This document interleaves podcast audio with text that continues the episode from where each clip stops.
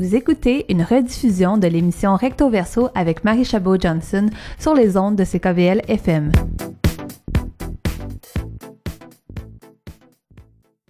Donc aujourd'hui, je réaccueille en studio notre collaboratrice Marcia qui nous fait découvrir des organismes qui contribuent entre autres à l'inclusion sociale. Et cette semaine, tu es allé voir l'œuvre Léger.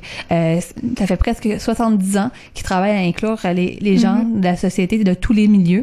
Donc euh, c'est un, organisme qui doit son nom au cardinal Léger, euh, qui en fait s'appelle Paul-Émile Léger. Peux-tu m'en dire un peu plus?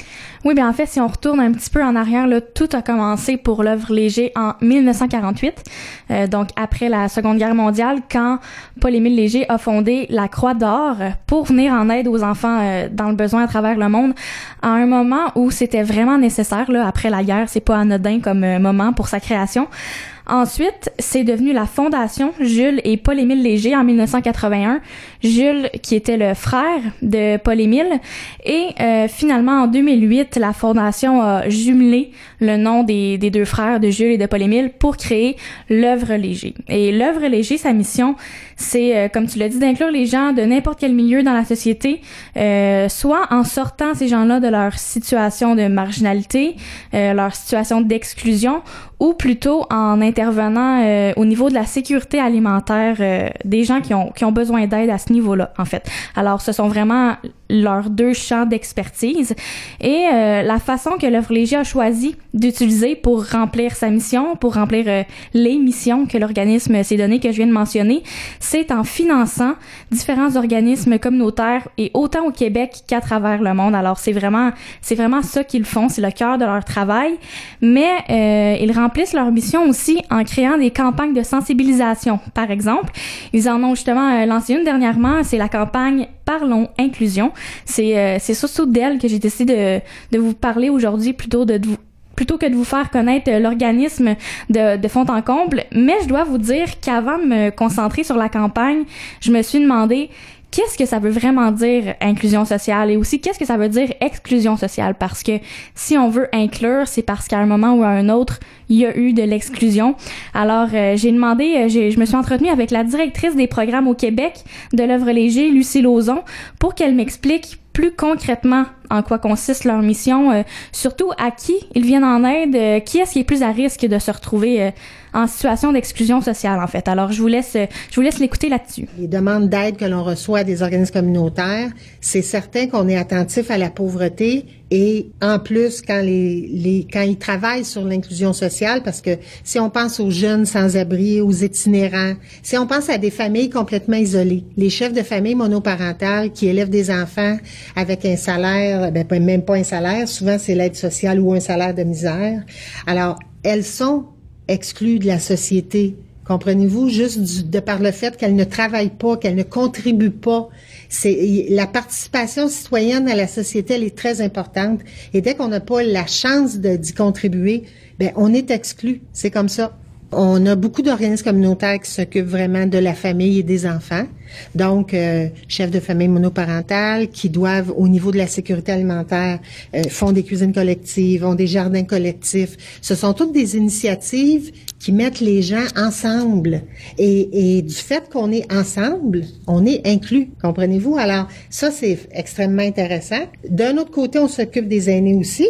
Évidemment, ils ne sont pas sur le marché du travail, demeurent à la maison, ils vivent de l'isolement. Alors, si tu es isolé, tu peux pas être inclus dans la société. Et tu ne peux pas, dans le cas d'une personne âgée, son, développement comme être humain est, en, chemin euh, euh, moins grand V, si on veut, là, moins grande vitesse. Là, hein, alors, la personne, ce qu'il faut, c'est essayer de l'aider pour que, du fait qu'elle se rende vers la fin de vie, qu'elle ait au moins le sentiment de faire partie d'une société, même s'ils sont aînés, malades, isolés.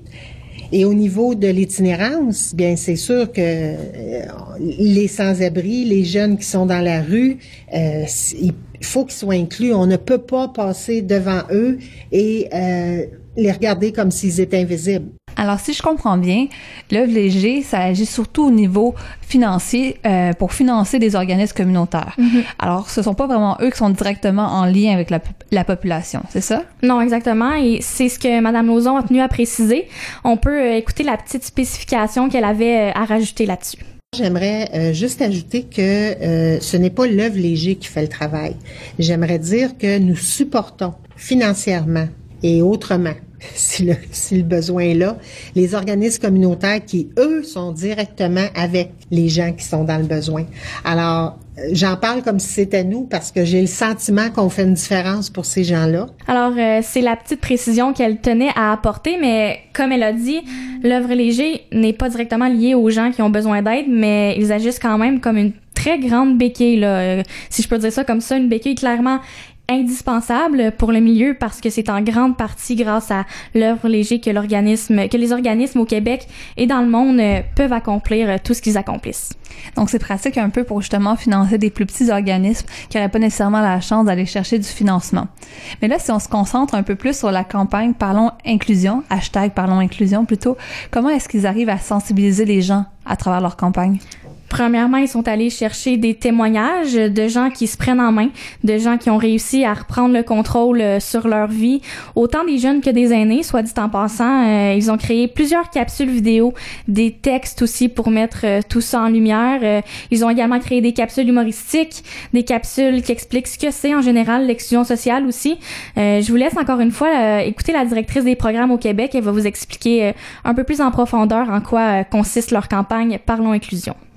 On a eu des témoignages touchants, euh, vraiment de jeunes, beaucoup de jeunes qui sont euh, qui ont décroché du système scolaire actuel. Ces jeunes-là ne peuvent pas évoluer comme d'autres qui n'ont pas certaines problématiques. Fait qu'un jeune qui d'abord il y, a, il y a deux raisons pourquoi un jeune va décrocher du système scolaire, c'est soit il est trop bon puis il s'ennuie à l'école. C'est pas tellement ceux-là que nous on, qu'on s'occupe parce que règle générale euh, ben pas toujours, mais disons qu'ils sont moins démunis ces jeunes-là que peut-être d'autres jeunes. Et l'autre raison, c'est que ils sont pas stimulés à la maison, les parents ne les encadrent pas bien, ils ont pas ce qu'il faut. Écoute, tu commences la rentrée scolaire, les autres ont tous leurs articles, toi t'es as pas, euh, tu vois aucun intérêt à continuer dans ça, tu es toujours marginalisé. Alors, il y a un jeune qui, euh, un jeune homme qui avait, il a eu des problèmes à un moment donné de consommation. Il a décidé de se prendre en main parce que sa conjointe avait, ils avaient un enfant à deux, sa conjointe a décidé que non, c'est pas vrai que notre enfant va vivre ça. Et ça, ça l'a, ça l'a sonné vraiment ce jeune-là qui s'est dit, écoute, faut que je, faut, faut que je fasse quelque chose.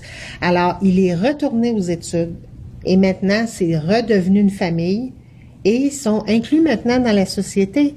Ils ne sont pas, euh, c'est pas des marginaux, c'est vraiment des gens qui ont réussi. Et la femme a eu un grand rôle à jouer. Puis son fils, son fils ou sa fille, là, je me souviens pas, mais bref, l'enfant euh, a été euh, un moyen de, de, de les unir et de faire en sorte que la vie de famille reprenne. Alors tu comprends Marie que c'est un organisme qui fait vraiment la différence, qui change des vies carrément. Alors euh, moi j'invite les gens qui connaissent des personnes qui vivent dans des, qui vivent des situations difficiles de peut-être les inviter à acheter un coup d'œil euh, aux vidéos et aux textes de la campagne, ça peut ça peut déclencher quelque chose de vraiment positif pour plusieurs personnes. Alors euh, faites circuler la campagne aussi sur les réseaux sociaux pour rejoindre euh, le plus de gens possible. Aussi, si jamais on est intéressé, l'œuvre léger organise un panel dans la dans le cadre euh, de la campagne Parlons Inclusion. Euh, en fait, ça va être euh, mardi prochain le 30 mai et euh, l'œuvre léger en fait invite les gens justement à venir parler du thème euh, du rôle de la participation citoyenne dans l'inclusion sociale. Ça commence à 15 heures et ça, ça va se dérouler euh, à la Maison du développement durable au 50 rue euh, Sainte-Catherine. CKVL sera présente donc si jamais vous n'aurez pas la chance d'y aller, vous pourrez réécouter la conférence en balado au cours des prochains mois. Mais sinon, merci Marcia d'avoir fait le portrait de l'œuvre léger. On va te retrouver pour une autre euh, chronique dans quelques temps. Ben oui, merci beaucoup. À la prochaine.